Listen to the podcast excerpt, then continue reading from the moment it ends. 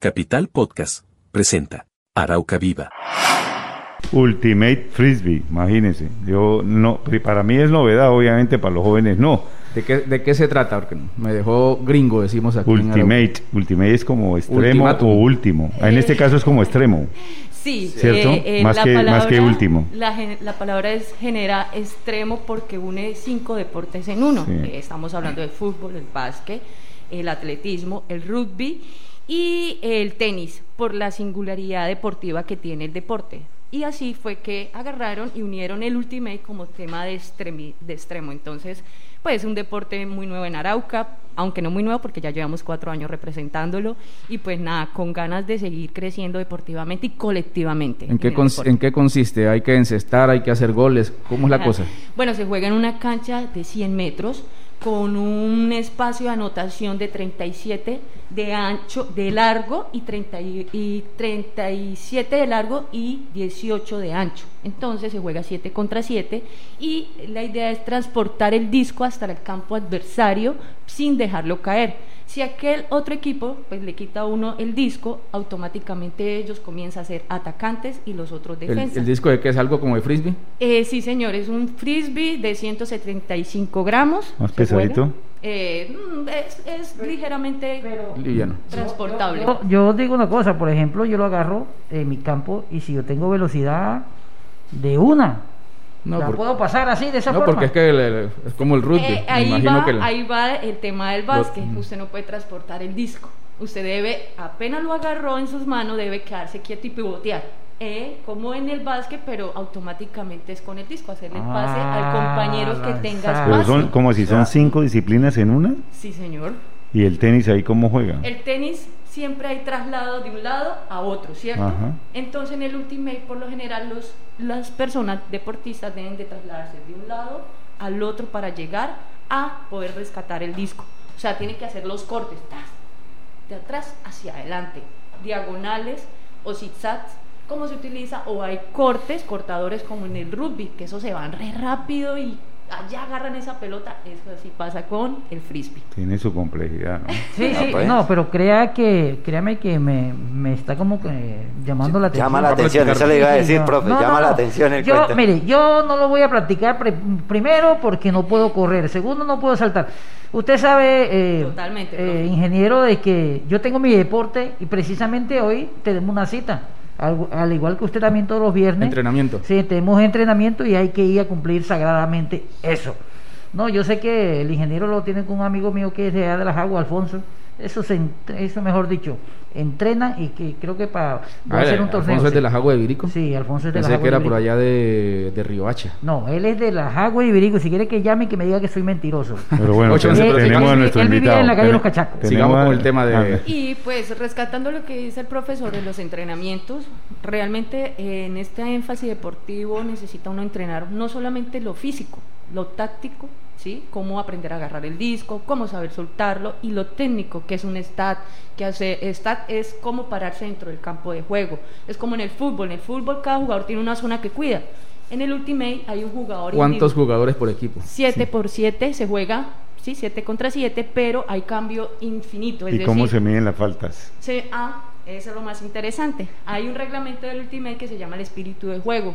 Ujú. Usted en el reglamento se dice no golpear al compañero, no eh, evitarle el daño al compañero si va en el aire, no tropezarlo, si en el disco no pegarle en las manos y el que el jugador debe saberse ese reglamento, que por cierto es pues arduo para aprenderlo y toca de una y otra vez volverlo a También hay tarjeta amarilla y roja y eso. No, señor. ¿No? Pero sí hay llamados de atención al jugador Mm. cuando es foul, que son las faltas, cuando es pick, que es cuando un jugador se le tromete a otro jugador con señales y todo, cuando es travel, que el jugador corre con el disco, que popularmente le llamamos, y cuando hay eh, un jugador que no sepa, pues aquellos jugadores experimentados deben tener pues la calma, la paciencia para poder explicar cuáles son esas señalizaciones. Y lo más importante, la resolución de conflicto en el campo de juego. Permitir que el otro hable, usted exponer su punto de vista y así se busca el mejor llamado de atención ¿Cómo, para ¿Cómo se gana? ¿Cómo es la puntuación? Eh, se juega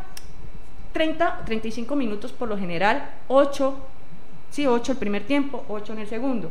son 15 puntos. Pero si un jugador, si un equipo anota antes de 30 minutos los 15 equipos que ya gana. 15 puntos. 15, perdón, 15 puntos ya gana. Pero si se demora en el transcurso, el primer tiempo se me ocurre, fueron 4 contra 4. Ya para el segundo tiempo se desglosa el puntaje, entonces puede ganar el que más haga puntaje hasta 15. ¿Quién Eh, trajo ese deporte? Señor, ¿Quién trajo ese deporte para acá? bueno, eso fue como eso fue como algo muy mágico que pasó aquí en Arauca, porque eh, pues yo lo conocí fue en la Universidad de Pamplona, soy graduada ya psicólogo totalmente. Sí, formación. precisamente yo le iba, yo le iba a hacer esa pregunta que cuál era la profesión que usted tenía, cuál era su título. Sí. Y mire, pero quiero decir, resaltar algo, este, lo voy a decir, me siento orgulloso. Sí, pero es que nos iba a contar No, cómo no, no, llegó el, no, el- no, el tranquilo, es que me siento orgulloso de que ella fue mi alumna en el Mm. colegio Gustavo Villadías y mira hoy en día dónde la tenemos, una psicóloga, una profesional. Y Ahora sí. deportista. Y pues bueno, eh, basándome en esa referencia del profe, pues no fui que, que el mejor alumno, tampoco lo fui, y no, tampoco fui el peor, pero bueno, ahí estuve. Bueno, el profesor dice que tampoco fue el mejor profesor, entonces. No hay Bueno. problema. bueno, listo, pero todos, todos hicieron algo para estar hoy, hoy en día cada uno. Bueno, Bueno. en fin, entonces eh, llegó, fue algo muy mágico porque pues yo jugué toda mi vida microfútbol acá en Arauca, ¿sí? Mm. Desde mis 15 años hasta los 18 que me fui. Y fui, pues no considero que fui muy mala, pero fui muy bueno también en ese punto de vista. Pero bueno, el deporte eh, llegó, fue porque, bueno, muchos de la universidad llegamos aquí a Arauca, el deporte, no había cómo, no habían chicos. Y me encontré a aquel profesor que creo que es Dixon Urbina, ¿sí? Eh, eh, de Coldeporte, y comencé y le dije, bueno, vamos a armar un equipo, vamos a, a ver cómo hacemos. Bueno, pasaron las cosas, después se nos derrumbó el plan, llegó un chico, Joan Quesada, y él puso por Facebook, dijo, eh, los que están interesados en participar, jugar Ultimate, claro, todo el mundo vio por compras y ventas Arauca y ¡fum! caímos como 30 personas, me acuerdo tanto esa vez. Y bueno, ahí comenzamos a llegar, uno que otro, volví, yo vi a Dixon, volví, llegué yo, estaba Joan, llegó otro chico de Venezuela. Llegó, bueno. llegó O sea, Javier. Tiago, ¿este deporte nació aquí en Arauca? No. No, No. es un deporte a nivel mundial. Ah, ok. Sí, nació en 1900, casi en los 60, por allá en California, por un pastelero que inventó el frisbee, pero eso era donde venía el pastel. Bueno, es una larga historia muy bonita. Bueno, eh, Bueno. Tiago, algo que quisiéramos saber, ¿este deporte lo pueden practicar jóvenes, niños de qué edades? Ya voy para allá. Entonces, para cuando traímos ese deporte, pues realmente no había nadie que lo jugara. Habíamos par personas y comenzamos a lanzar en, el- en las corocoras. Lance y ahí llegó, fue llegando gente. Y ese deporte lo pues en lo que he visto desde acá, niños desde 7 años, adolescente, adulto joven, adulto mayor y pues uno que vaya para la máster hasta puede jugar allá. Sí, porque realmente en el Ultimate Master se juega Open, que son masculinos, femeninos y mixto, que es un deporte que reúne lo mixto, es decir, hombres y mujeres en el mismo campo de juego.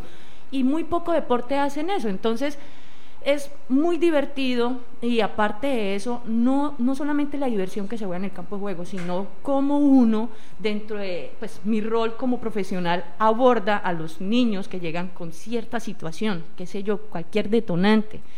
Y uno comienza a moldear personalidades, comienza a verificar cuáles son las cosas que traen en su mente. Obviamente, pues uno lo hace empíricamente y vocacionalmente, porque mm, yo no estoy recibiendo realmente ningún incentivo, ¿sí? Tal vez por eso es la invitación, que por eso vine hoy, y gracias por invitarme, es que de verdad a las personas que son dolientes, que están en la parte administrativa del deporte, o aquellos gobernantes y líderes, hey, pongamos atención en los deportes, no solamente en el Ultimate, en otros deportes que pueden ayudar a muchas veces a minimizar ciertos eventos sociales. ¿Por qué no? ¿Dónde me dice que no podemos? Sí, muchas veces nos dicen, no, es que el deporte es vida, pa, pa, pa, pero realmente no estamos siendo reales cómo invertimos en el deporte. Hay una estampilla, tengo entendido ahora. Estampilla para pro el deporte, claro. Entonces, pongamos a funcionar, no solamente es capacitaciones, necesitamos canchas. Por eso es que nosotros estamos estancados deportivamente. O sea que con lo que usted nos acaba de decir, usted no tiene en dónde practicar el deporte. No, señor, estamos en Guarataros, en la parte donde juegan micro, Sí. y siempre es algo muy tedioso porque la comunidad necesita el espacio. ¿cierto? Los de micro necesitan espacio, los de básquet necesitan espacio, y sabe que siempre hay un detonante como que, ¿ustedes por qué no se van para otro lado? Y comienzan padre y familia, el niño, el persona, hasta los policías han llegado muchas veces a parar los guiros que uno hace con los pelados diciéndole, hey, mire, es que usted ya es más adulto, aquí yo tengo niños, entienda. Entonces ya uno como que, bueno, policía, Sí, Ah, y muchas, muchas veces la comunidad no es tolerante. Bueno, en el caso de que haya un oyente que tenga un lote con unas medidas eh, Adecuadas. Adecuadas. adecuadas para el deporte, puede darlo en préstamo, ¿cierto? Mire que nosotros estamos entrenando en el tanque elevado, pero es que... ¿Se suben hasta allá? No, ¿cómo se le ocurre? No permito eso. Hmm, Jamás. Siempre trato, o sea, de infantizar en los niños la disciplina. Sí, Sí, la disciplina importante. y el orden, y es decir, el, lo que uno se diga, háganlo. Claro. Si así es, o sea, uno comete los errores totalmente, sí, uno no es perfecto, pero uno a la medida, uno como, pues yo dando a entender que si estoy teniendo niños, pues uno busca lo mejor para que estos niños rindan. Es decir, Ujú. no solamente deportivamente, sino educación. Porque un niño que me esté yendo mal educativamente, ¿yo para qué lo tengo ahí? No es que el papá llegue y me dice, ay, por favor. Por eso es Sí. que es tan vago, le va a Ah, decir. entonces los Sí. papás llegan y me dicen, ay, pero dígale que como le gusta jugar, que también le baja la educación. Yo, Claro. claro, me hace el favor, venga. Entonces son cosas que uno a veces trabaja más, que uno a veces no se da cuenta. Son cosas, detalles tan pequeños y elementales. Entonces estamos entrenando en la cancha de donde juega esa, donde está gua- eh, el tanque elevado, que es un patio Parque de grande. la Paz. Eso, pero es que el terreno está de- desnivelado, de las lesiones. Dígame, cuando uno se lesiona, ¿quién lo va? Si Sí, no claro. tenemos, o sea, es que es casi imposible. Bueno, Mire, este, yo creo que, disculpa, eh, yo creo que para esto hay que hacerle un llamado a las entidades deportivas, tanto municipal como departamental, para que le pongamos ojo a este deporte, porque es un deporte que, por lo que me estoy dando cuenta, lo que usted no está referenciando, es un ex- excelente deporte porque abarca cinco en uno.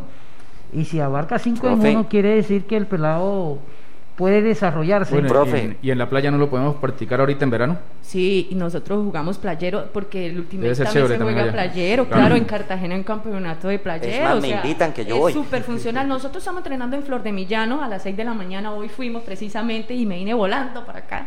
Entonces, sí, ¿para qué? Porque es que ya en la cancha Guarataros también estoy pidiendo permiso en el INDER para que nos presten la cancha en un espacio, pero ha sido muy engorroso, como engalloso. Yo no sé qué pasa realmente dentro del INDER, no sé qué estará pasando de cambios de director, perdón que lo diga, pero hey, necesitamos un director doliente en el deporte, no un administrador. Administradores hay mucho, pero dolientes del deporte, ¿dónde están?